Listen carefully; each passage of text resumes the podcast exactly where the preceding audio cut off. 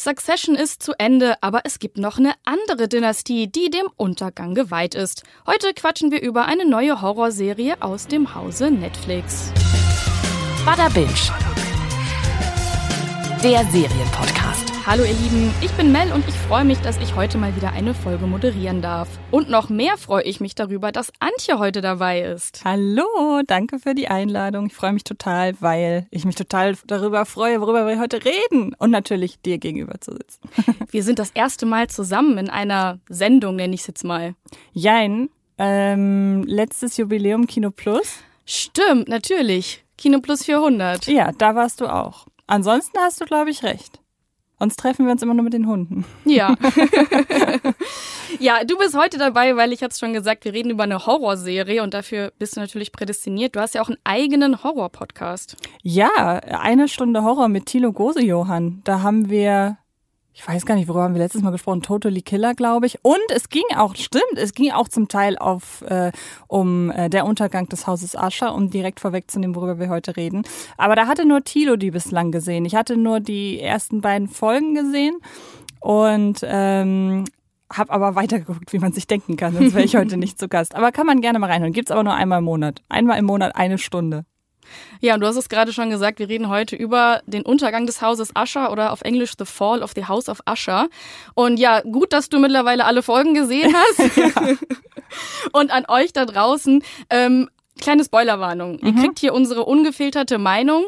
Äh, wir probieren aber natürlich den großen Plot-Twist so ein bisschen bis äh, zum Ende der Folge uns aufzuheben, damit genau. ihr trotzdem hier äh, einen Eindruck von der Serie gewinnen könnt, äh, wenn ihr sie noch nicht gesehen habt.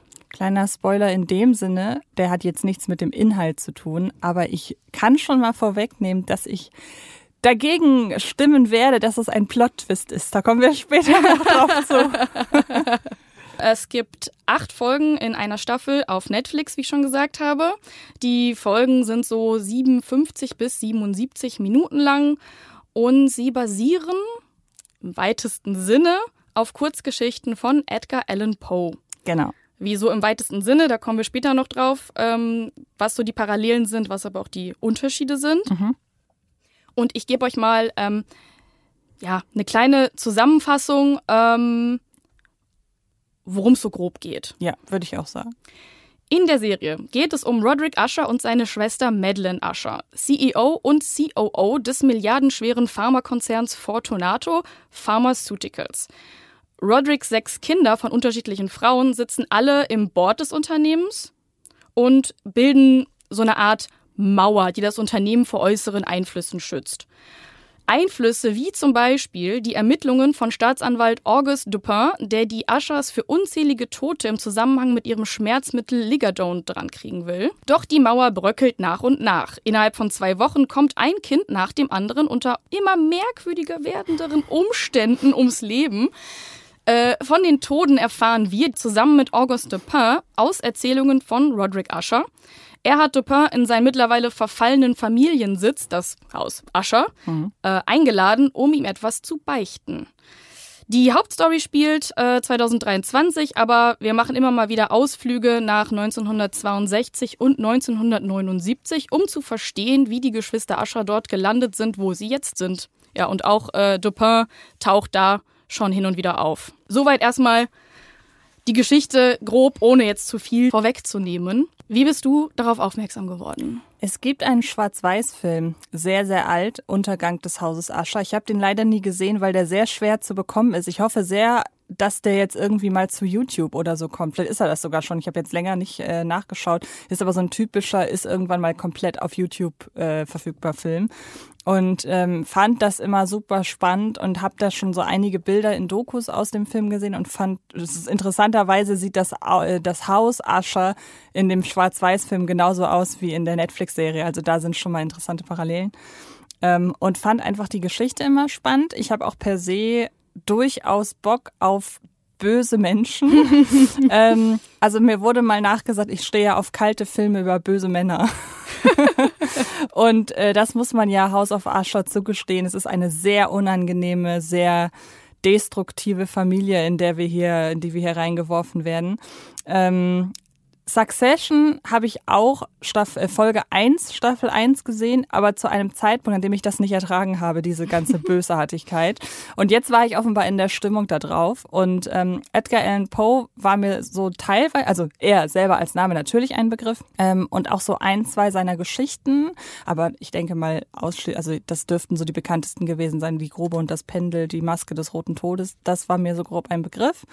Ähm, und ich mag aber den Regisseur Mike Flanagan wahnsinnig gern. Mhm. Also ich äh, meinte neulich, glaube ich, zu Daniel, ich kannte Mike Flanagan schon, da war er noch gar nicht berühmt, weil ich ihn natürlich aus Filmgeschichten kenne und seinen Stil sehr mag und ich mich so gefreut habe darüber, dass der jetzt wirklich ein Name ist. Und ähm, das führte irgend, so führte irgendwie eins zum anderen. Habe ich die ersten beiden Folgen im Flugzeug auf dem Weg vom Urlaub nach Hause gesehen und war dann halt von der Ästhetik, von dem, von der Tonalität, von den DarstellerInnen sehr, sehr angetan und habe dann ja zu Ende geguckt und ähm, war wirklich so genau mein Ding. Mehr bisher als äh, Spuk in Hill House, da kommen wir ja später noch drauf. Mhm. Das ist ja, glaube ich, so die Serie, mit der er groß bekannt wurde. Filme gab es auch noch einige andere, aber ich glaube, das ist so das Ding, mit dem Mike Flanagan sich so einen Namen gemacht hat.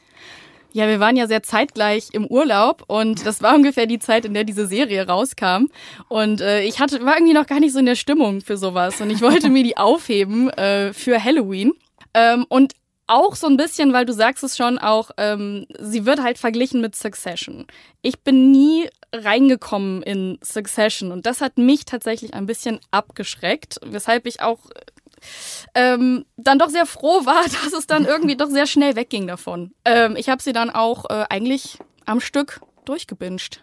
Das habe ich nicht gemacht. Bei mir hat es ein bisschen gedauert. Also ich bin jetzt am Wochenende fertig geworden mit der Serie und bin vor zwei Wochen aus dem Urlaub zurückgekommen. Also es hat ein bisschen gedauert. Ähm, und lustigerweise ist das mit dem Vergleich zu Succession erst später an mich range rangekommen. So, das, ich bin nicht mit dem Gedanken daran gegangen, oh yeah, Succession. Was ich aber wusste, war halt diese Kühle und diese diese Strenge auch in der Inszenierung und so weiter. Ja, für mich war ähm, Mike Flanagan auch noch ein Grund, warum ich es dann wirklich auch gucken wollte. Ähm, ich habe von ihm nur äh, Midnight Mass gesehen, mhm. die Serie, und habe sie sehr geliebt. Und ähm, es gibt auch sehr viele schauspielerische Überschneidungen ähm, ein weiterer Grund für mich, der Untergang des Hauses Ascher zu gucken. Ja, Mike Flanagan ist ja einer, der viel mit Leuten arbeitet, mit denen er schon gearbeitet hat. Sowas finde ich bei, bei RegisseurInnen immer super sympathisch, wenn man merkt, okay, da scheint irgendwie auch eine persönliche Bindung zu sein, weil selbst wenn man jemanden castet für eine Rolle, der super in der Rolle ist, mhm. wenn das am Set nicht gematcht hat, wird man sich sicherlich dreimal überlegen, ob man ihn in noch einem weiteren Projekt platziert. Und generell haben bei mir Filme, Filmschaffende immer einen Stein im Brett, wenn ich merke, ah, die haben sich so ihre eigene Crew äh, um sich geschart mit der Zeit. Ja. Die Geschichten von Edgar Allan Poe, die kannte ich wiederum vorher nicht. Und ich habe sie mir dann im Nachgang alle als Hörbücher angehört. Sehr clever. Ja, also zumindest natürlich nicht alles von Edgar Allan Poe, zumindest die, ähm, die äh, auf diese, mit dieser Serie zusammenhängen. Mhm.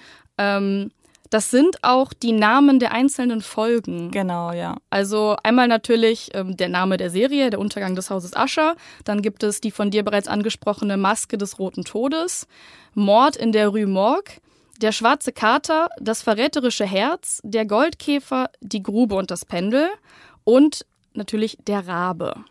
Genau. Und ähm, ich würde sagen, wir fangen einfach mal an, über die einzelnen ähm, Folgen zu reden, oder?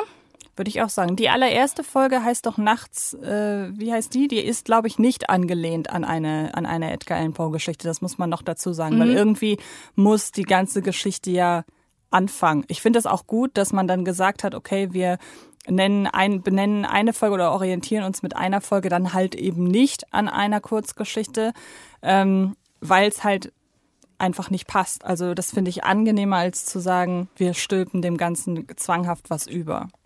Sie beginnt ja direkt mit der Beerdigung von ähm, drei der Kinder.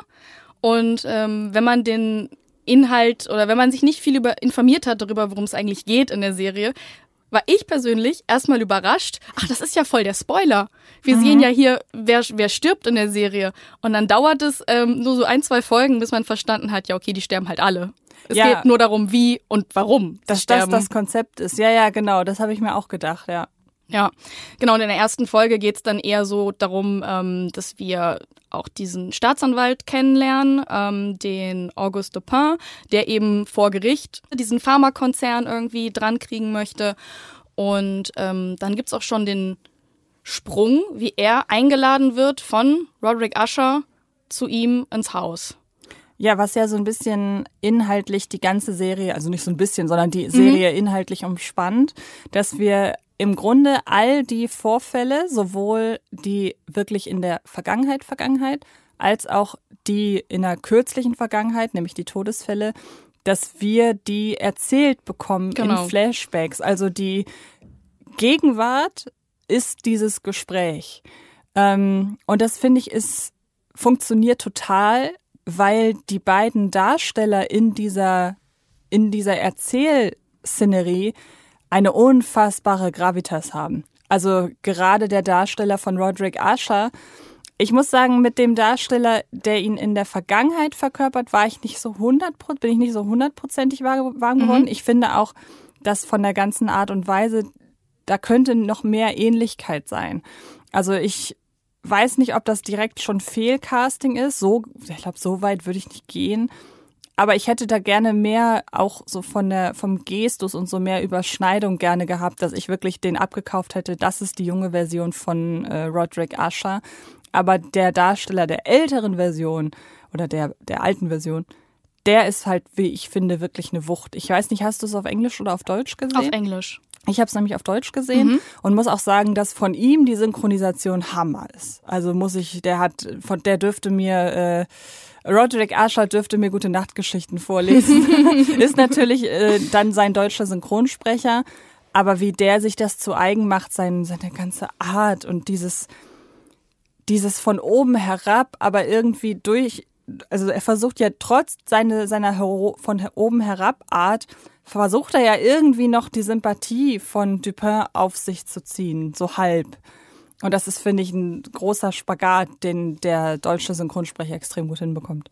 Die, ähm, diese Szenerie im Haus Ascher, also die ähm, Erzählung von Roderick gegenüber ähm, seinem, ja, also alten Freund kann man ihn nennen, aber es ist eher ein Erzfeind, würde ich sagen, aber jetzt nicht so krass, ja. wie man das bei Superhelden kennt, diese, die halt die Erzfeind Schurken haben, sondern ein, ein Fein, ein, ein, ein Weggefährte, mhm, genau, ein lang, das ist das Wort. Ein ja. langjähriger Weggefährte, die aber immer gegeneinander gearbeitet haben. Ja, das Wort Weggefährte, das, das finde ich passt sehr, sehr gut. Ähm, das ist ja auch eigentlich das Einzige, was man so aus der Originalgeschichte von Edgar Allan Poe ähm, ähm, mitnehmen kann. Und natürlich das Ende, worüber wir jetzt noch nicht ähm, reden möchten. Ähm, weil dort in der Originalgeschichte gibt es diese ganzen Kinder alle nicht. Mhm. Also da gibt es ein, da ist es wiederum ein alter Freund tatsächlich, der ähm, Roderick auf seinem Haus Ascher besucht und ähm, ja ihn da eben auch so vorfindet, ähm, dass seine, seine, seine geistigen Fähigkeiten nicht mehr so unbedingt auf der Höhe sind und ähm, er ihm da auch äh, ja etwas zu beichten hat, mhm. was eben jetzt auch in der Serie ähm, passiert. Und dann kommt auch schon so, finde ich, das erste Mal ähm, der, der, der Horroraspekt der Serie. Es dauert ein bisschen, bis der mhm. kommt, in Form ähm, eines, ein, eines Geistes, der hinter Auguste Dupin auftaucht. Das ist, finde ich, generell spannend an der Serie. Ich weiß nicht, da bin ich mit mir selber noch uneins, wie ich das finden soll, weil ich finde, die Serie oder die einzelnen Folgen, jede Folge hat einen Jumpscare. Ja. Und ich weiß nicht, wie berechnet ich das finde, mhm. weil ich finde auch, dass das Jumpscares sind, die selbst ich vorhergesehen habe. Also ich wusste, okay, da ist jetzt jetzt dreht er sich mhm. um und die Person steht vor ihm. Also es gibt, gab einen Jumpscare, vor dem habe ich mich richtig erschrocken.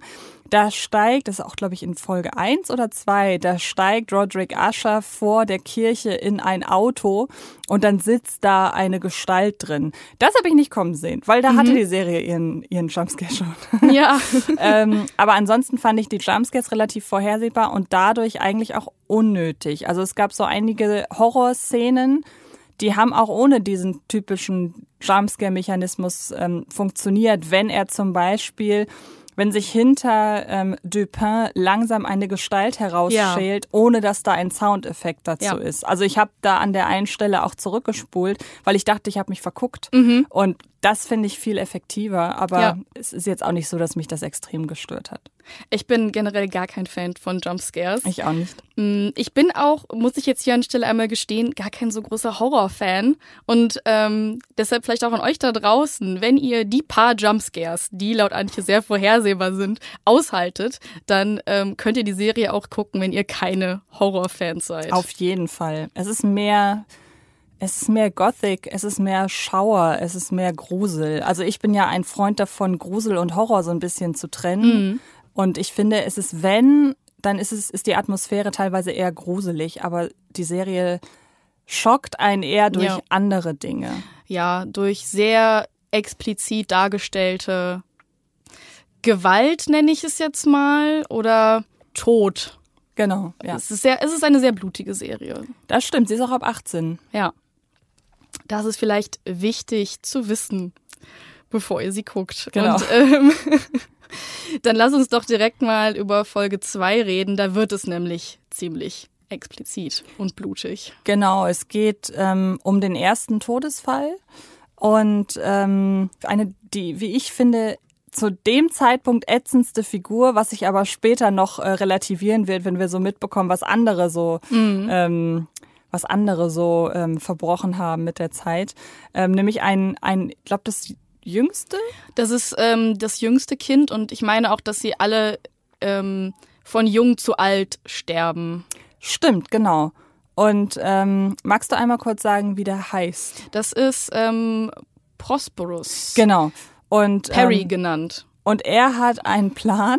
Er möchte nämlich einen sehr exklusiven Nachtclub, so in der Art, aufmachen. Und als er das seiner Familie unterbreitet, diesen Vorschlag, ähm, reagiert die entsprechend ablehnt, weil, sagen wir so, Perry hat sich wohl bislang nicht dadurch hervorgetan, dass er wirklich ernstzunehmende Pläne mit seinem Leben verfolgt, außer sich halt auf sein späteres Erbe irgendwie zu konzentrieren. Und er will aber beweisen, dass er es kann. Das fand ich fast schon niedlich. Also seine Art und Weise, da hinterher zu sein, hinter diesen Plänen auch was mit seinem Leben anzufangen.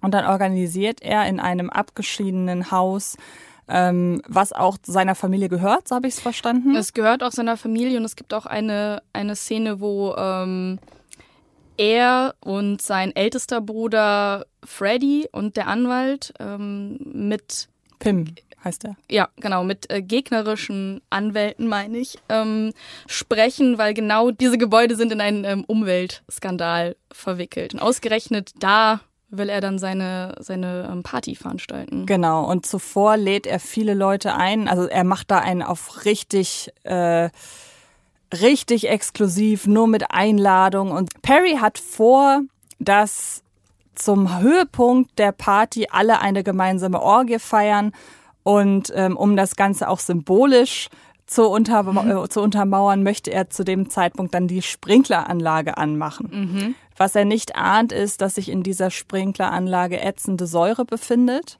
weil damals die Aschers ihre Chemieabfälle dort gelagert haben. Ja. Und Perry und ja, ein Großteil der anderen Gäste wird tödlich verätzt.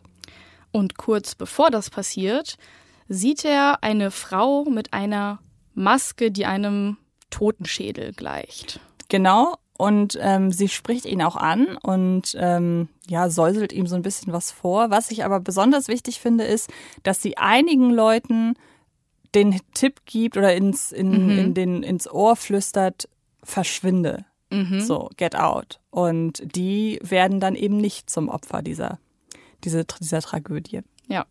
Was es mit dieser Frau auf sich hat, da werden wir dann ganz am Ende drüber sprechen. Genau. Ähm, die Vorlage, äh, die Maske des Roten Todes, ähm, dreht sich um einen Prinz Prosperus, der eine Feier abhalten möchte, einen Maskenball, obwohl ähm, außerhalb seiner, seiner Mauern gerade eine Seuche tobt, die die ganze Bevölkerung befällt.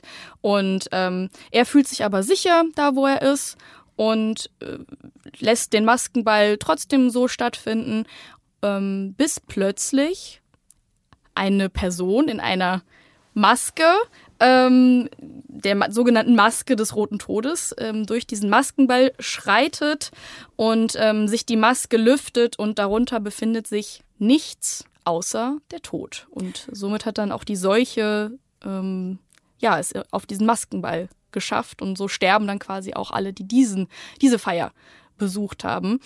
Ähm, ja, doch sehr anders als ein Säureregen, möchte man meinen. Das stimmt. Und Maske natürlich auch so als Symbol. Es gab früher im Mittelalter Pestmasken, die getragen Ja. wurden. Ähm, dass es ein Maskenball ist, ist sicherlich auch eine Anspielung äh, auf die Pest. Weil ich meine, im Buch ist es ja einfach nur eine Seuche und nicht die Pest in dem Sinne. Ähm, und hier ja sowieso nicht, aber natürlich die Maske als Rückbesinnung auch hier auf die Vorlage. Ja. Wie findest du, dass es sich da so ähm, doch sehr weit entfernt hat? Naja, finde ich gar nicht so sehr vom Aufbau und der Struktur und auch dem Hintergedanken. Ähm, das mit der Seuche wäre halt einfach schwer umzus umzusetzen gewesen. Hätte sich halt sehr hingezogen. Hätte man es vielleicht in Ja. der ersten Folge aufbauen müssen und dann wäre Genau. er vielleicht erst in der letzten Folge daran gestorben oder so. Genau, und vielleicht auch die Verbindung zu Corona ist wäre vielleicht auch nicht so clever gewesen. Ich meine, haben wir jetzt auch schon längere Zeit hinter uns, aber trotzdem weiß ich nicht, ob man das da irgendwie einbauen muss. Und es ist natürlich, ich glaube, ja gut, man hätte sicherlich auch einen, an einer solche dahin verreckenden Person hätte man sicherlich auch sehr schockierende Bilder kreieren können. Aber ich glaube, so mit dem Ätzen und wirklich so viel, es ist ja wirklich man muss sich das vorstellen, dass eine Orgie in ein Massaker regelrecht übergeht. Und das fand ich schon visuell sehr beeindruckend. Ja, muss man auf jeden Fall ähm, aushalten können, Auf diese Bilder. Fall, ja. so wie der Anwalt Pim, der dann Ja. da einfach durchläuft. Den scheint gar nicht zu schockieren. Was schon ein bisschen vorwegnimmt, dass der doch sehr abgebrüht ist. Ja. Wollen wir dann über die dritte Folge reden? Sehr gerne. Sie heißt Mord in der Rue Morgue. Mhm. Und da geht es darum, dass ähm, die zweitjüngste Tochter, Camille heißt sie, ähm, einen, ein, ein, ja, ein Tierversuchslabor aufsucht, was eigentlich ihrer Schwester gehört oder was den, ähm, worin halt ähm, Versuche für ihre Schwester durchgeführt werden. Und ähm, das Ganze, dem Ganzen liegt zugrunde, dass es wohl, jetzt sind wir einmal wieder zurück bei diesem Gerichtsprozess, der in der ersten Folge auch Thema war, ähm, vermeintlich eine Person unter den Geschwistern gibt, die wohl etwas der Staatsanwaltschaft gesteckt haben soll. Genau, also ein, es soll ein Verräter oder eine Verräterin in den Genau. eigenen Reihen geben, was sicherlich auch mit Streitigkeiten rund ums Erbe zu tun hat. Also, weil ich habe mich zu Beginn gefragt, was hätte denn ein Mitglied der Ascher-Familie davon, die eigene Familie ans Messer zu liefern? Ähm, aber ich habe es dann doch, da kommt dann wieder die Parallele zu, zu Succession, das ist gerade gesagt, hat natürlich viel mit dem Erbe zu tun, weil wenn sich herauskristallisiert, wer der, ähm, wer der Verräter oder die Verräterin ist, dann ist die natürlich raus aus der Erbreihenfolge. Ja. Und ähm, da Camille auch so ein bisschen mit der PR der Familie beauftragt ist. So. Also sie kümmert sich immer darum, dass möglichst alles irgendwie abgewandt wird. Eben auch unter anderem der Tod des kleinen Bruders, ähm, dass es äh, nicht rauskommt, dass es nämlich seine Party war, sondern er soll nur Gast dort gewesen sein. Darum kümmert sie sich. Und ähm, ja, sie möchte mal gucken, was es denn so mit diesen Tierversuchen auf sich hat von ihrer anderen Schwester.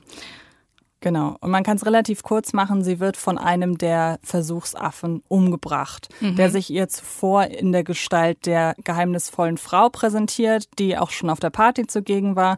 Erst ist sie die ähm, Sicherheitsbeamtin, die ihr halt ähm, dann den Zug äh, Zutritt zu der Versuchsanlage gewährt und dann gibt es so immer wieder hin und her Sprünge. Mal ist es die Frau, mal ist es der Affe, der eben in Gestalt äh, vor ihr auftaucht und am Ende wird sie zerfleischt.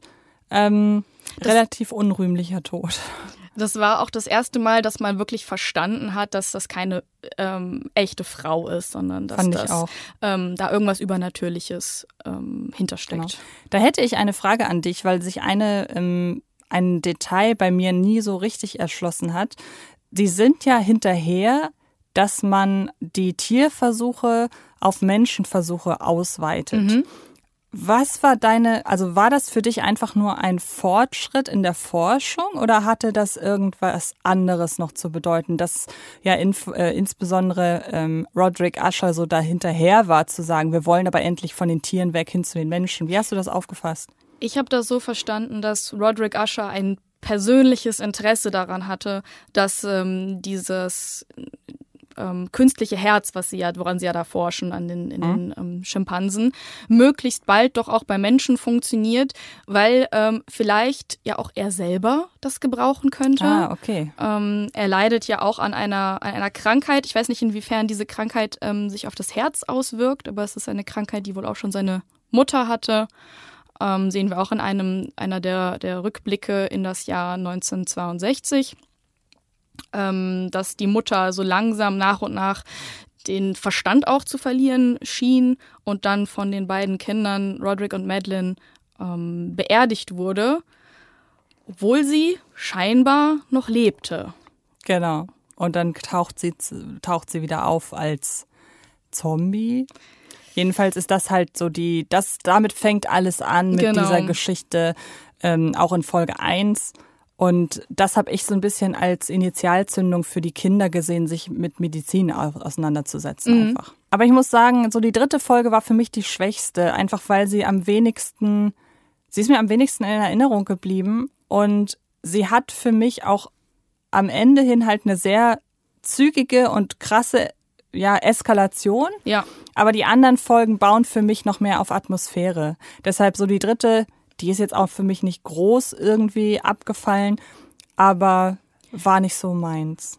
Ich fand, ähm, sie war auch sehr der Tod war sehr unpersönlich. Mhm. Also in, in vielen, in vielen der anderen Folgen ähm, sieht man immer, dass der Tod irgendeine Art von Konsequenz für das Handeln der ähm, Verstorbenen ist. Und in dem Fall ist es ja das Handeln eigentlich der Schwester gewesen, die schon, diese genau. Tierversuche gemacht hat. Und deshalb ähm, will auch, glaube ich, diese mysteriöse Frau ihr ähm, den Eintritt erst gar nicht gewähren, weil sie mhm. ihr quasi suggerieren möchte, es ist noch nicht deine Zeit. Ja. Und sie besteht aber darauf und das ist dann leider die Konsequenz daraus. Hast du in der zweiten Folge, der Gedanke kommt mir jetzt, ich habe das zu dem Zeitpunkt weil wir noch nicht so weit waren in der Kenntnis der Serie, gar nicht berücksichtigt.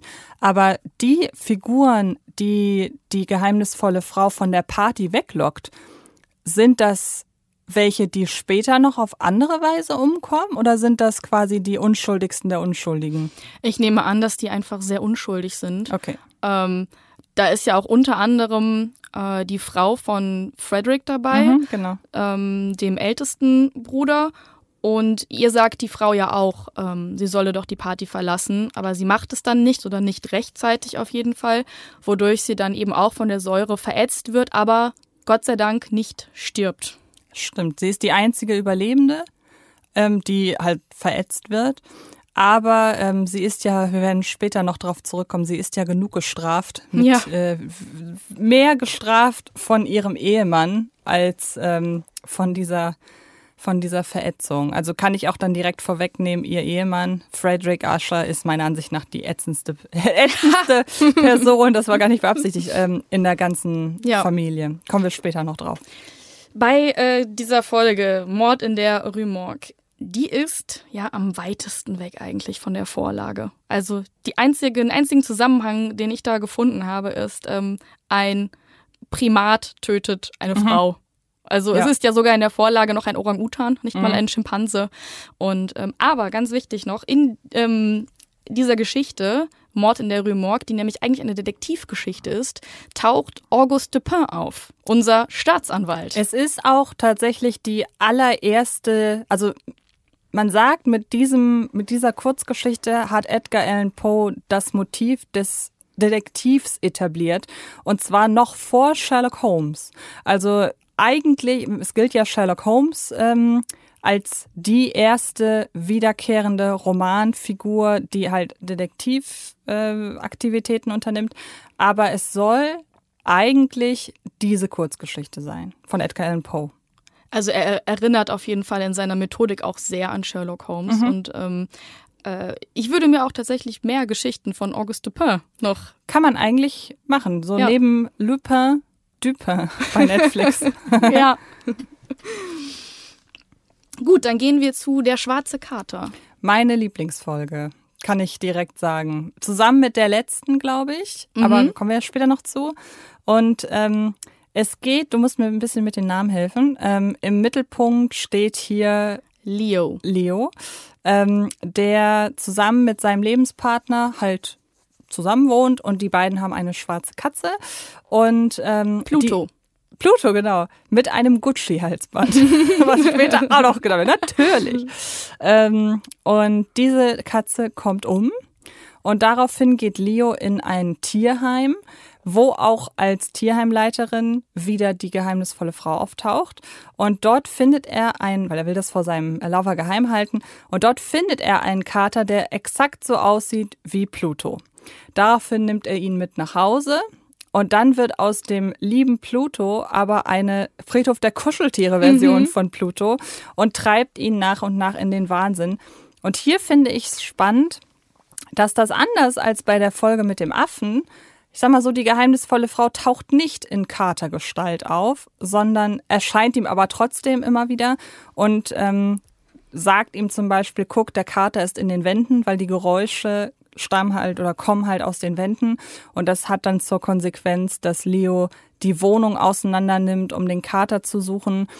Der Kater erlaubt sich auch so Sachen wie ganz unangenehm blutige, tote Ratten ihm immer wieder anzuschleppen. Und ähm, schließlich kommt er um. Er stürzt aus dem Fenster, ursprünglich mal, weil er versucht hatte, den Kater zu fangen. Aber der ist dann plötzlich weg und er kippt übers Geländer und ja, stirbt.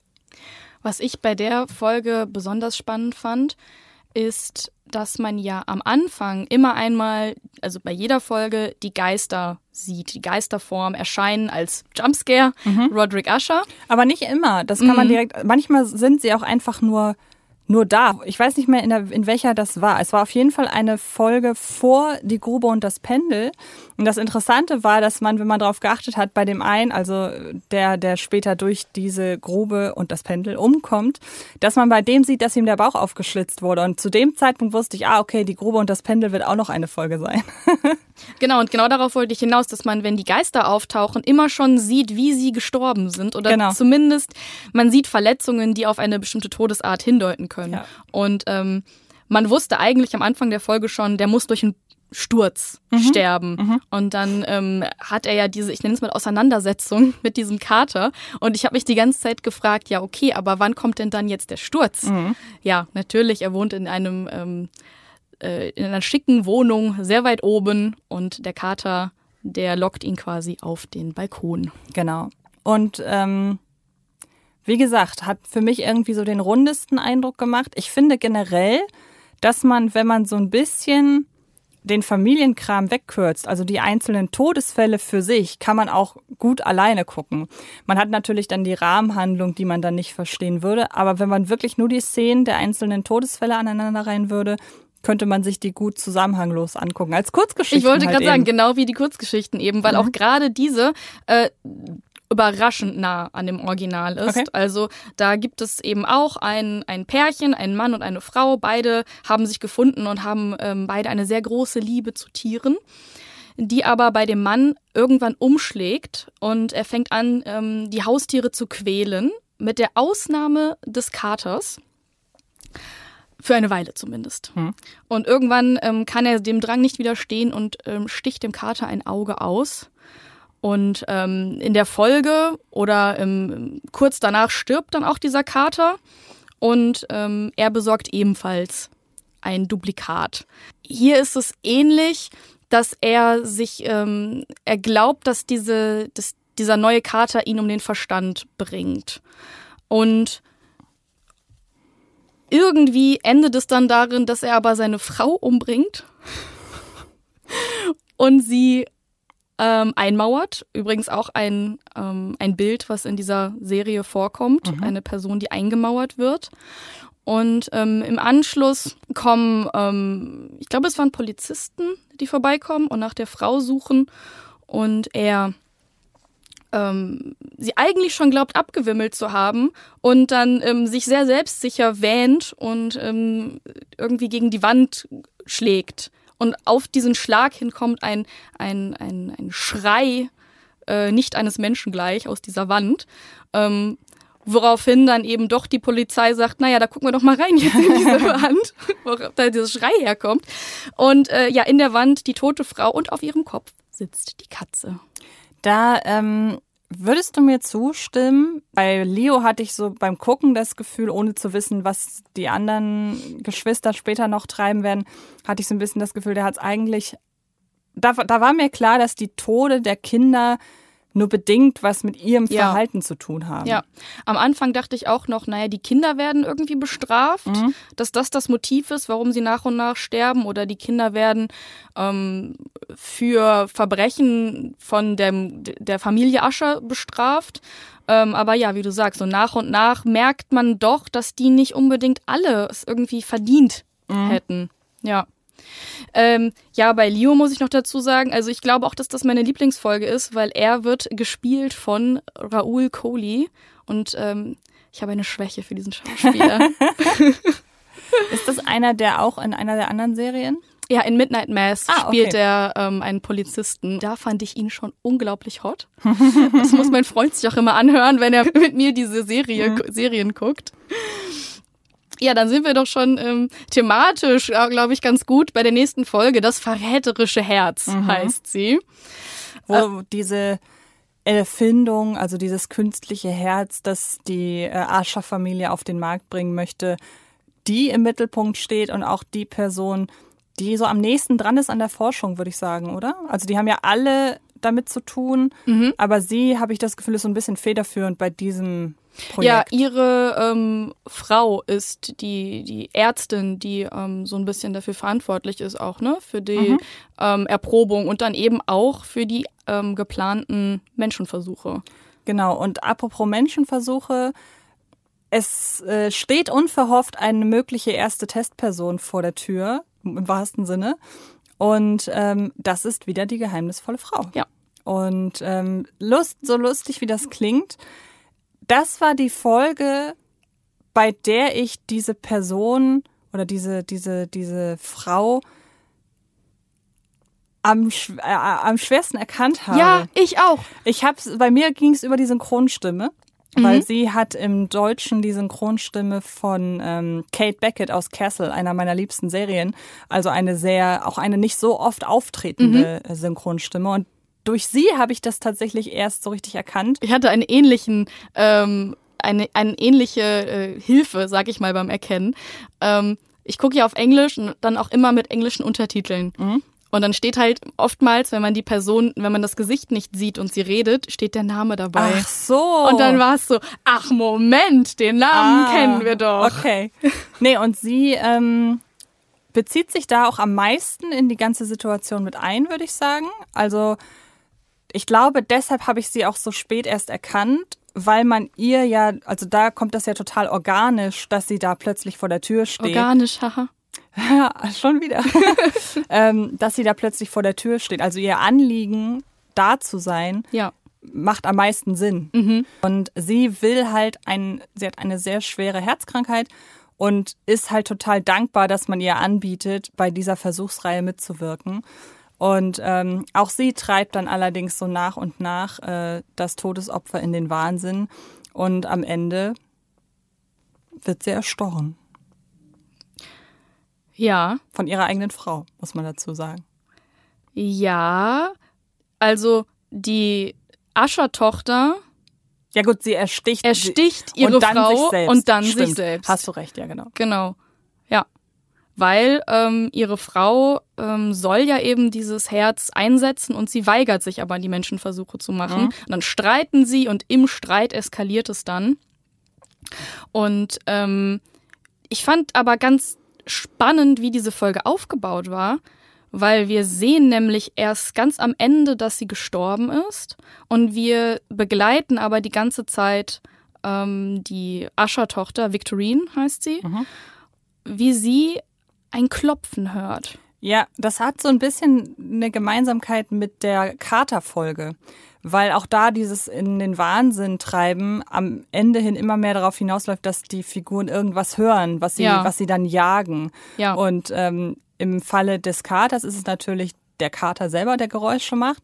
Und hier ist es halt eben die ganze Zeit so ein dumpfes Schlagen. Hast du es sofort als Hinweis auf das Herz wahrgenommen? Nein, Ich erst, nicht. also ich brauchte die Auflösung. Ich Ja. habe es nicht verstanden vorher. Ich dachte nämlich, sie hört ihr eigenes Herz die ganze Zeit Ja. schlagen. Ja. Ähm, genau, und sie hört es aber überall. Also sie Mhm. hört es ähm, auch in der ähm, Praxis, in der sie oder in ihrem Büro hört sie es auch und sie hört es zu Hause. Und erst als dann ihr Vater sie besucht, finden sie gemeinsam den Ursprung dieses Schlagens und das ist eben der aufgeschnittene Körper von ihrer Frau, in dem das künstliche Herz arbeitet. Genau. Was sie ihr vermutlich eingesetzt hat. Ja, genau. Die Parallele zu der Vorlage ist in dem Fall eben genau dieses ähm, ähm, Hör äh, Hören eines Herzschlagens, was aber gar nicht mehr schlagen kann eigentlich. Ähm, da ermordet nämlich ein junger Mann einen älteren Mann. Man erfährt nicht, ob die beiden eine Liebesbeziehung ähm, gepflegt haben oder in welcher Art sie zueinander stehen. Man ähm, erfährt nur, dass der junge Mann den älteren eigentlich lieb gehabt hat und aus irgendeinem Grund dann doch ähm, dachte, ihn, ähm, äh, dachte, ihn ermorden zu müssen. Ähm, und er wäre mit dem Mord davongekommen, ähnlich wie bei der Vorlage mit der Katze. Da sind wir wieder bei, ähm, bei dem gleichen Beispiel, was du gerade bezogen auf die Serie genannt hast. Auch ähm, in der, in der Kurzgeschichtenvorlage kommt die Polizei und ähm, ähm, wäre, wollte eigentlich schon wieder gehen und dann ähm, gesteht der Täter von sich aus diesen Mord, weil er nämlich der Meinung ist, er hört das Herz noch schlagen und ähm, er, er fragt die Polizisten, hört ihr das denn nicht? Und dann äh, kommt raus, dass ähm, die Leiche, in dem Fall ist es nicht äh, eingemauert, sondern im Fußboden unter den Holzdielen. Ein wiederkehrendes, äh, eine wiederkehrende Faszination von Edgar Allan Poe offenbar. Dinge in Wänden und äh, Genau. Böden und Decken und ja. Die nächste Folge heißt Der Goldkäfer. Um die, die es jetzt geht, das ist ähm, Tamberlane. Mhm. Und sie möchte ein eigenes ähm, Beauty äh, Produkt auf den Markt bringen und Das somit so ein bisschen eine neue Richtung einschlagen. Ich hatte aber bei der Präsentation das Gefühl, dass dieses Produkt überhaupt keine Identität hat. Also Mhm. da hatte ich echt, da habe ich mich gefragt, ob das nur mir so ging und oder ob das wirklich so ein erster Wink dahin gehen sollte in die Richtung, okay, das Ascher-Imperium oder das, das, äh, ja doch, das Ascher-Imperium steht nicht mehr auf so ganz festen Beinen, so dass man jetzt in so eine Lifestyle-Richtung gehen muss. Mhm, ja, also ähm, sie möchte ja, ja, sie sagt es, glaube ich, sie möchte es irgendwie rebranden. Ja, das, genau. Ähm, Ascher Imperium. Und wenn Ja. irgendwas funktioniert, muss man es nicht rebranden eigentlich. Ja, das stimmt. sie bewirbt es eben oder sie, sie ähm, macht darauf aufmerksam mit Hilfe von ihrem Mann, den sie nur dafür gecastet hat, weil er auf irgendeiner Fitnessmesse da sein, sein ähm, Fitness-Influencer Dasein geführt hat und sie dachte, ach, der könnte doch passen. Sie hatte noch einen anderen Typen im Auge. Ähm, und das hat, war dann eine sehr, sehr knappe Entscheidung zwischen den beiden. Und die beiden haben auch eine sehr merkwürdige Beziehung. Also sie hat einen ganz merkwürdigen Fetisch, Da kommt jetzt wieder die Frau ins Spiel, die genau. mysteriöse. denn der Fet ihr Fetisch ist, dass sie sich regelmäßig Frauen zu sich nach Hause einlädt, die aussehen, so ein bisschen aussehen wie sie. Und dann schaut sie dabei zu, wie die Frau und ihr Mann einfach ganz normal miteinander interagieren. Man sieht auch nie, dass die miteinander Sex haben oder so, sondern es geht wirklich um Gespräche am Tisch, über den Alltag und so. Vielleicht wird es irgendwann mal erwähnt, aber wird es erwähnt? mh, bei der Präsentation. Ähm, Ach ja, stimmt, genau, Da hat- man ja ein Video. Hast genau. recht. Man sieht ein Video, wie ähm, ihr Mann eben äh, Geschlechtsverkehr ähm, Okay, hat ja, du mit hast recht. der fremden Frau. Ähm, aber das sieht man auch, das sieht nur sie. Also das sieht niemand anders. Sie bildet Mhm. Genau. sich bei der Präsentation ein, dass das auf diesen Monitoren abgespielt wird. Genau. Und ähm, die ganze Präsentation eskaliert, weil auch sie dann plötzlich sich selbst sieht auf der Bühne und ähm, dann dieses dieses äh, dieses Home-Video sieht, aber wie du schon sagtest, nur sie und nicht die anderen, was ja generell bei diesen ganzen Visionen so ist, dass nur die Betroffenen das sehen. Ja. Und ähm, sie sieht immer wieder sich selbst, auch wieder in Abwandlung an mit der Frau, mit der geheimnisvollen Frau und ähm, wird dann dazu oder sieht sich dazu genötigt, um sich zu schlagen. Sie demoliert in ihrer Wohnung sämtliche Spiegel und wird dann von einer herabfallenden ähm, Spiegelscherbe. Spiegelscherbe erdolcht. Ja. Also es ist ja bei ihr quasi ihr eigenes Spiegelbild, oder? Was sie dann am Ende tötet. Würde ich sagen, weil das, ja, eben, sie zerschlägt die Spiegel ja auch, damit die sie nicht mehr bedrohen können. Ja, also sie ist quasi mit sich selber so unzufrieden, dass sie schon immer eine, eine ähm, Prostituierte einlädt, um sie zu spielen. Und dann am Ende ist sie so unzufrieden mit sich selber, dass sie sich beziehungsweise ihr Spiegelbild Genau. tötet. Ja. Das Ende fand ich merkwürdig. Ich auch, weil es eigentlich auch wieder nur eine Abwandlung ist von der Charta und auch letzten Endes von äh, das verräterische Herz. Wieder ist irgendetwas da, wonach, was sich die Leute nicht erklären können und was sie halt im wahrsten Sinne eben in den Wahnsinn treibt. Und sie darf ja sogar auch mit einer Axt um sich schlagen, also genauso wie Leo, der die Wände aufreißt. Und da hatte ich so ein bisschen, hat sich bei mir so ein bisschen ein Gefühl der Redundanz ähm, einge, äh, eingeschlichen. Genauso wie ich sagen muss, dass es so zwei, drei Momente in der Serie generell gibt, wo die Effekte nicht so mega sind. Eigentlich sieht die Serie hervorragend aus, aber es gibt so Momente, der Kater beispielsweise. Ja, den wollte ich auch gerade nennen. Oder auch hier das Scherbengewitter. Mhm. Oder was haben wir noch? Ich glaube, das sind so die beiden Dinge, die mir im Kopf geblieben sind, als äh, sind die Effekte nicht so super. Ja. Ich frage mich, wie man das mit der Originalgeschichte zusammenbringen kann, weil da geht es um einen, ja, eine, eine Schatzsuche. Also wirklich ganz klassisch mit Schatzkarte ähm, auf der Suche nach äh, dem verborgenen Goldschatz von Piraten. Vielleicht diese Box, in der dann die Ja, Produkte stimmt. drin sind, als die Schatztruhe. Das Ja. wäre jetzt so meine Idee. Ja. Aber ansonsten ist es sehr weit weg auf jeden Ja. Fall von der, von der Vorlage. Ähm, die nächste Kurzgeschichte und Folge heißt Die Grube und das Pendel. Und die kanntest du schon vorher. Ja, weil es ein bisschen, je nachdem, welche Medien man konsumiert und welche Literatur man konsumiert, ähm, gilt es bei einigen als die Vorlage für Saw tatsächlich. Ah. Ähm, und zwar nicht im Sinne von, ähm, also es gibt ja eine Folge, äh, eine, eine Falle, die auch direkt an diese äh, Falle oder an, an dieses Pendel angelehnt ist. Müsste Film 5 sein. Also vier, es müsste Film 5 sein, also Saw 5. Und da wird ein Mann dazu genötigt, in bester Saw-Manier, sich die Hände zu zertrümmern, damit dieses Pendel über ihm nicht hinuntersaust und ihn zweiteilt. Aber das kann man, äh, weiß nicht, inwiefern das relevant ist, aber wichtig an der Falle ist, es ist die allererste Falle im Saw-Universum, die bei der es keine Auswirkungen hätte, wenn er das ausübt, was er soll. Also selbst wenn er sich, er zertrümmert sich die Hände und die Falle zerteilt ihn trotzdem. Woran man dann später, er- oder woran dann die ErmittlerInnen später erkennen, dass es keine Jigsaw-Falle sein kann, weil die sind ja immer in gewisser Weise Ja. fair. Und das ist eben die erste Falle, wo man merkt, okay, es muss ein Trittbrettfahrer sein. Und ähm, ist vielleicht nicht so ganz unwichtig. Also da hat man die direkten, den direkten Bezug. Und ähm, wie sie hier das Pendel umgesetzt haben, fand ich schon ziemlich gut. Ich fand die Folge aber vor allen Dingen deshalb so gut, weil wir hier das erste, also ich habe das erste Mal aktiv mich darauf gefreut, ja. ähm, zu sehen, wie die Person, um die es hier geht, nämlich Frederick, ähm, wie er ums Leben kommt. Ja. Weil wir erfahren, dass er seine Frau stilllegt, hätte ich fast gesagt. Also unter Drogen Kann man setzt. schon so nennen, ja. unter Drogen setzt. Also sie liegt bei ihm zu Hause, nachdem sie ja an den Verletzungen ähm, fast zugrunde gegangen ist und jetzt soll sie sich erholen. Aber dieses Erholen wird von ihm torpediert, indem er sie mit äh, sehr starkem Beruhigungsmittel außer Gefecht setzt und ihr dann das sieht man gar nicht so sehr. Man sieht, dass er eine Zange nimmt und danach ist ihr Gesicht blutverschmiert. Also ja. entweder hat er ihr die Zähne oder die Zunge entfernt. Es sind die Zähne, es wird ja auch gesagt und von ähm, der mysteriösen Frau. Und hätte sie das nicht gesagt, hätte ich es auch nicht verstanden. Ach so, okay, gut. Ja. Und ähm, man hatte bei der mysteriösen Frau, also er kommt irgendwann in eine, auf eine Baustelle und ähm, wird von der mysteriösen Frau selber vergiftet mit demselben Nervengift, das er auch seiner Frau äh, zugeführt hat und liegt dann regungslos, aber wach in dieser Baugrube und dieses Haus oder dieses Gebäude soll abgerissen werden durch eine riesengroße, ähm, wie heißt denn das?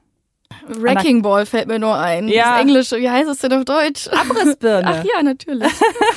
ähm, und man, ich dachte zu dem Zeitpunkt, okay, wahrscheinlich wird die Abrissbirne ihn zweiteilen. Ja. Aber dann ähm, verheddern sich irgendwie einige Kabel und eine Scherbe und so nach und nach kommt sie runter und zerteilt ihn. Und ich hatte hier den Eindruck, ging es dir auch so, dass die mysteriöse Frau an diesem Tod den meisten Spaß hatte? Ja. Sie sagt auch, ähm, sie hatte eigentlich für ihn geplant, dass er einen Herzinfarkt bekommt, aber nachdem sie gesehen hat, was er mit seiner Frau gemacht hat, hat sie sich anders überlegt. Und es ist halt wirklich, es ist ein abgrundtief finsterer Charakter. Also ich meine, er war, es war mir schon suspekt, dass der eine Bowlingbahn bei sich zu Hause hat. Aber das baut sich erst auf. Ja, also, finde ich auch. Er wirkt vorher eher wie so ein Speichellecker seines Vaters. Genau, ja. Und eben auch wie ein liebender Vater, mhm. ähm, weil er mit seiner Tochter ja so ein ähm, kleines Modellschiffchen baut. Und die Tochter, die ich gerade schon angesprochen habe, ähm, Lenore, die wird darauf aufmerksam. Ne? Die ähm, wundert sich, wo bleiben denn die ganzen Spezialisten, die hier eigentlich kommen sollten und sich um meine Mutter kümmern sollten. Und ähm, irgendwann, als der Vater nicht da ist, ähm, geht sie in das Zimmer und findet da eben auch ihre Mutter mit den gezogenen Zähnen und ähm, ruft dann die Polizei. Genau. Aber da ist eigentlich schon für den Vater zumindest zu spät, weil er ist da schon auf der Baustelle. Die übrigens auch wiederum ne, das ähm, äh, Gebäude vom Anfang ist, wo die Party stattgefunden mhm. hat. Ich habe Le Leonor gerade schon ähm, erwähnt. Die wird jetzt nochmal wichtig in der letzten Folge, der Rabe. Genau. Und wer das Gedicht kennt von Edgar Allan Poe, der weiß, dass Leonore da eben auch drin vorkommt. Und es ist die, ähm, die Geliebte des Ich-Erzählers des Gedichtes, die verstorben ist. Und ähm, er sitzt zu Hause und hört ein Klopfen. Es ist schon spät. Und er fragt sich, wer kommt denn so später Stunde noch? Und könnte das vielleicht seine Leonore sein? Und dann kommt aber ein Rabe herein und der sagt äh, ihm eigentlich nur ein, ein Wort, ist es im Englischen, das ist Nevermore. Ähm, in der Übersetzung, die ich kenne von dem Gedicht, sind es drei Worte. Ähm, nie, du Tor. Mhm. Also seine Leonore wird nie zu ihm zurückkehren. Okay, eins zu eins übersetzt und so ist es ja, glaube ich, auch in, also so ist es auch in der Folge, ist es äh, nimmermehr. Genau, ja, so kennen es wahrscheinlich viele. Der Rabe sprach nimmermehr. Mhm. Genau. Ja, danach ist diese Folge benannt. Leonor ist die Enkelin von Roderick. Die er auch wirklich sehr liebt. Genau. Also man muss sagen, zu allen anderen Geschwistern hat er durchaus eine schwierige, eine, ein schwieriges Verhältnis, sind ja auch schwierige Charaktere, mhm. aber sie liebt er wirklich sehr und sie ihn aber auch. Also ja. das beruht auf Gegenseitigkeit. Und wenn man darüber reden möchte, ob jemand in dieser Geschichte, in dieser Familie unschuldig ist, dann ist es Leonor. Genau. Und ähm, während der kompletten Serie kriegt er immer wieder Nachrichten auf sein Telefon. Also während er dort sitzt mit äh, Auguste Dupin und ihm die Geschichten seiner einzelnen Kinder erzählt und wie sie zu Tode gekommen sind, ähm, spricht äh, August ihn immer wieder drauf an.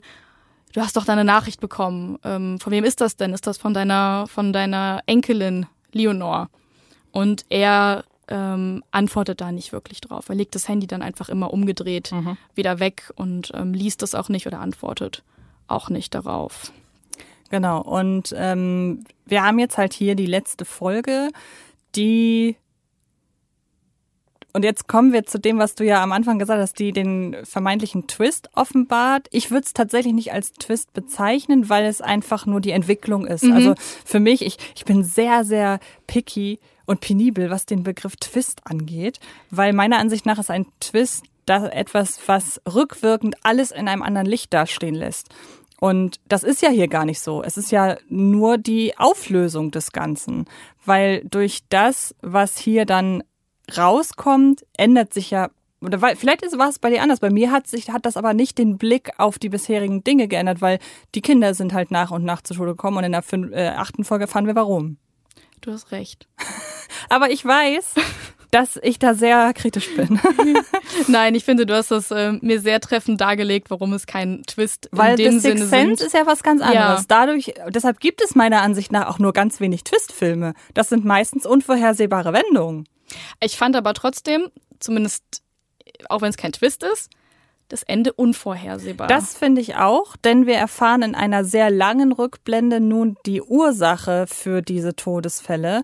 Denn die beiden, also sowohl ähm, Roderick als auch seine Schwester, die jetzt hier in unserer Besprechung so ein bisschen untergegangen ist, aber sie läuft halt die ganze Zeit so mit. Wir sehen von ihr vorwiegend, äh, wir sehen, sie ist vorwiegend in den, in den Flashbacks wichtig, mhm. weil sie zu dem Zeitpunkt noch so ein bisschen federführend eigentlich die ist, die das Imperium aufbaut. Und wir erfahren, dass die beiden eines Nachts einen Deal erhalten mit der mysteriösen Frau. Und ähm, sie bietet ihn an, ihr kommt mit allem, was ihr wollt, davon. Ihr werdet wahnsinnig berühmt. Euer Imperium wird milliardenschwer. Aber unter der Bedingung, kurz vor eurem Tod wird die gesamte Blut, also mit eurem Tod stirbt die gesamte Blutlinie Ascher, was folglich auch bedeutet, dass auch Leonor sterben wird. Genau. Und ähm, das ist die Ursache des Ganzen. Und ähm, wer nicht zur Ascher-Familie gehört, ist ja zum Beispiel der Anwalt Pim da erklärt sich jetzt auch, weshalb vor Gericht immer gesagt wurde, die Familie Ascher ist unantastbar. Es wurde ja immer so ein bisschen auf den Anwalt geschoben. Lustigerweise im Nachhinein ist es wichtig, der hatte irgendwie ja auch eigentlich wahnsinnig wenig zu tun, wenn er gewusst hätte, ja. dass seine äh, Klienten sowieso immer ihren Kopf ja. aus der Schlinge ziehen. Aber das fand ich eine sehr schöne Sache. So, die Serie spielt ja auch sehr klar auf den Opioid-Skandal in den USA an. Und es wurde ja immer wieder suggeriert, dass die Ascher-Familie einfach einen sehr, sehr guten Anwalt hat und generell so einflussreich ist, dass man ihr nicht beikommen kann. Was ja jetzt rückwirkend sieht man, okay, das hatte auch mit was Übernatürlichem zu tun, aber es hat sich ja trotzdem die ganze Zeit, also das war das letzte, bei dem ich mich die ganze Zeit gefragt habe, wie kann das sein? Weil eigentlich ist das ja total leider realistisch, dass so mächtige Konzerne ja. immer mit dem davonkommen, was sie machen oder fast immer. Da gab es eine interessante Anspielung, weil ähm, als die mysteriöse Frau, die übrigens Werner heißt, was mhm. ein Anagramm für Raven ist, ah. also der Rabe, ja. ähm, ihnen den Deal vorschlägt, gibt es ihnen auch Beispiele mit äh, Leuten, denen sie schon Deals gemacht hat. Und da sagt sie, ja, da gibt es eine Person, die könnte sogar auf der Fifth, Fifth Avenue jemanden erschießen mhm. und würde nicht dafür in den Knast gehen. Hast du die Anspielung verstanden? Ja, Donald Trump, ja, der hab, das in einer Rede gesagt hat. Ich habe den Clip hier. Hören wir mal kurz rein. Where I could stand in the middle of Fifth Avenue and shoot somebody and I wouldn't lose any voters, okay? It's like incredible. Ja, also es ist sehr nah an der Realität auf jeden ja, Fall, wie du gerade sagst. Ja. Apropos ähm, das, das ist ein Zitat, das ähm, mir in Erinnerung geblieben ist. Es gibt noch ein weiteres Zitat, das ist sehr lang, deshalb kann ich es jetzt hier nicht ausführen.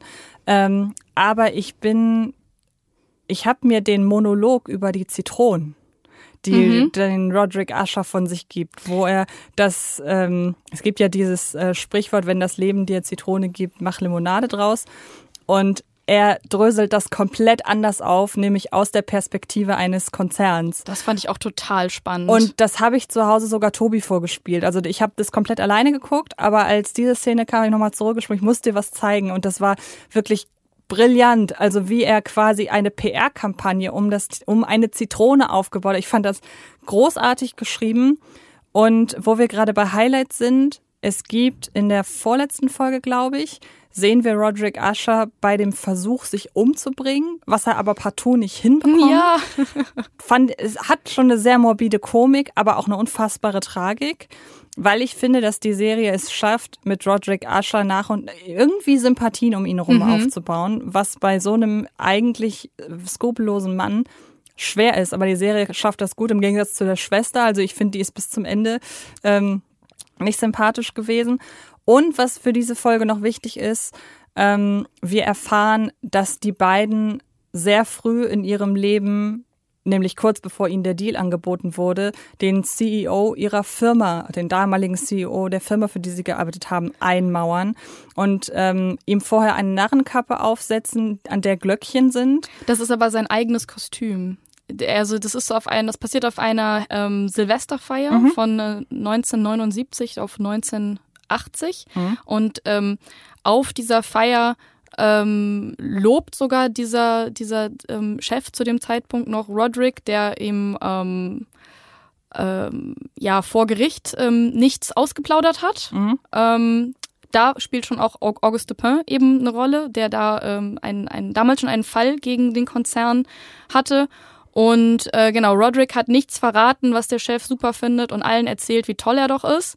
Und äh, ja, nur um dann in der Konsequenz von den beiden eben ermordet zu werden, um dann selber ähm, aufsteigen zu können. Genau, und das bekommt halt äh, Werner mit. Also sie kriegt irgendwie ja alles mit und ähm, das ist so quasi der erste, der erste Beweis, ihr werdet mit dem Mord davonkommen und auch mit allem anderen. Und wir sehen Roderick Usher immer mal wieder vor einer Wand sitzen. Und ähm, Im Laufe der Serie. Genau, und fragen uns, also er trinkt und zwischendurch hört man immer mal wieder ein Klingeln. Und auch in der letzten Folge wird dann erklärt, das sind äh, die Glöckchen der Narrenkappe. Wir sehen ja auch die Person eben in dem Auto, von dem ich ja sprach, äh, die einzige Szene, bei der ich zusammengezuckt bin, ähm, weil sie ihn anguckt. Also das ist auch nochmal so ein so eine Figur, wo man erst so im Nachhinein erfährt, die taucht nur ganz selten auf, aber dann wird auch da das Geheimnis noch entschlüsselt. Und das ist auch schlussendlich der Mord, den Roderick ähm, August gegenüber gesteht. Weil er erzählt ihm ja von Folge zu Folge von jedem Tod der Kinder und August sagt immer, ja, okay, aber äh, da hattest du ja nichts mit zu tun. Ja. Was, was möchtest du mir denn jetzt hier gestehen? Und dann eben ganz zum Schluss kommt er zu diesem, zu diesem Mord, den sie gemeinsam begangen haben. Genau. Und Leonor muss natürlich auch noch sterben, denn sie ist zwar kein Kind, aber sie gehört zur Blutlinie als Enkelin, wo man im Nachhinein ja eigentlich fast froh sein muss, dass die ganzen äh, Aschas noch oder generell keine Kinder haben. Ja. Ähm, und das fand ich wirklich berührend, wie man dann auch nochmal Werner von der anderen Seite sieht. Also den äh, Tod an Frederick hat sie ja richtig ausgekostet. Und hier erzählt sie ihr wirklich, wie leid ihr das Ja. tut. Und ähm, verabschiedet sie in den Tod mit dem Wissen, was ihre Mutter noch alles Gutes leisten wird. Und dann berührt sie sie einfach und sie fällt um. Also die hat jetzt keine große Ja. keine, kein, überhaupt kein Leiden in dem Moment zu durchmachen. Und die ganzen Nachrichten, die Roderick von ihr, in Anführungszeichen, ihr bekommen hat, ähm, sind in Wirklichkeit eine KI, die Madeline programmiert hat, ähm, weil das erfahren wir im Laufe der Serie auch. Ähm, Rodericks Schwester Madeline ähm, hat sich auf, auf die Fahne geschrieben, eine KI zu entwickeln, mit der das Bewusstsein für immer leben kann. Ich sag nur Transcendence mit Johnny Depp. Ja, der Grund ähm, wird vermutlich natürlich auch sein, dass sie ähm, wusste, dass sie irgendwann sterben wird. Sie hat ja diesen Deal gemacht mit Werner und ähm, der Deal beinhaltet ja, wenn Roderick stirbt, stirbt die ganze Blutlinie, also auch sie. Und ja, in diese ähm, KI, das erste Versuchsobjekt war eben die ähm, Lenore und das heißt, diese ganzen Nachrichten, die Roderick bekommen hat, die sind von der KI in Wirklichkeit geschickt worden und sie sind alle immer nur das Wort Nevermore. Genau. Und dann endet die Serie mit dem Fall des Hauses Ascher. Das Haus stürzt in sich zusammen. Also Doppeldeutigkeit, nicht nur die Familie ist gefallen, sondern wirklich auch das Haus. Ja, Und, aber ähm, erst nachdem Madeline auch gestorben ist. Richtig, genau, weil sie ist auch Genau, denn in der ganzen Serie fragt ähm, August auch immer wieder, was sind das denn für Geräusche aus dem Keller? Mhm. Und ähm, Roderick sagt immer nur, ja, das sind ja nur, äh, das ist ja nur Madeline, die arbeitet da unten und äh, scher dich nicht drum. Und in der letzten Folge erfahren wir, dass er Madeline ähm, vergiftet hat und sie bestatten wollte wie eine ägyptische ähm, Pharaonin mhm. und ähm, genau ihr unter anderem die Augen ausgetauscht hat mit ähm, so blauen Steinen. Mhm. Und ähnlich wie die Mutter in der ersten Folge ähm, ist auch Madeline nicht wirklich tot und kommt aus dem Keller blutüberströmt und schmeißt sich auf Roderick. Und ja, dann ähm, stürzt das Haus ein, wie du sagst. Ähm, August kann noch fliehen und in den Trümmern werden dann Madeline und Roderick begraben. Ähnlich oder eigentlich eins zu eins wie in der Vorlage. Da gibt es die ganzen Kinder nicht, wie schon gesagt. Da gibt's halt ähm, diesen alten Freund, der jetzt da zu Besuch kommt und am Ende erfährt er, dass sein Freund Roderick seine Schwester Madeline lebendig vergraben hat. Sie kommt zurück, blutüberströmt, schmeißt sich auf ihn. Er flieht, das Haus stößt ein. Okay, das war ein sehr ausführlicher Recap. Jetzt haben wir alles verraten. Ja, habe ich mich zwischendurch auch gefragt, ob wir zu detailliert sind, äh, vorgegangen sind. Aber ich hatte auch das Gefühl, um es wirklich analysieren zu können, musste man so detailliert sein. Ja. Was ist denn dein Fazit? Würde Edgar Allan Poe sich im Grabe umdrehen oder Nein. würde er daraus zurückkommen, um sich die Serie anzugucken? Ich würde letzteres sagen. Also die ist wirklich, die ist zum einen von der Atmosphäre super, die ist aber auch so wahnsinnig clever, wie sie mit den Poe-Geschichten eben umgeht. Das wirkt nicht aufgestülpt, sondern man macht sich halt oder nimmt sich so weit die Freiheiten, dass es im Gesamtkontext der Serie passt, aber dass man die Verbindung und seien sie nur lose immer noch versteht. Ähm, sie geht auch, wie ich finde, sehr respektvoll mit den Vorlagen um, eben indem man sich nicht sklavisch daran hält. Und ähm, sie ist grandios inszeniert. Und ich muss auch sagen, ich habe in Folge der Serie jetzt angefangen, ähm, Spuk in Hill House zu gucken. Und da bin ich, ich erkenne total auch wieder, dass es Mike Flanagan ist, im Aufbau der Figuren, wie sie zueinander stehen. Auch hier geht's ja um eine Familie und so weiter. Aber ich bin noch nicht so ganz drin, was daran liegt, ganz banal, dass es, wie ich finde, sich in der ersten Folge dann doch sehr stark als Horrorserie ankündigt. Mhm. Und ähm, ich fand an Haus, äh, Untergang des Hauses Ascher vor allen Dingen gut, dass der Horror nur so beiläufig mit, äh, mitschwingt wenn jetzt hier Spuk in Hill House wirklich eine klassische Horrorgeschichte ist und es basiert ja auf einem, äh, auf einem Grusel, auf einer Gruselvorlage.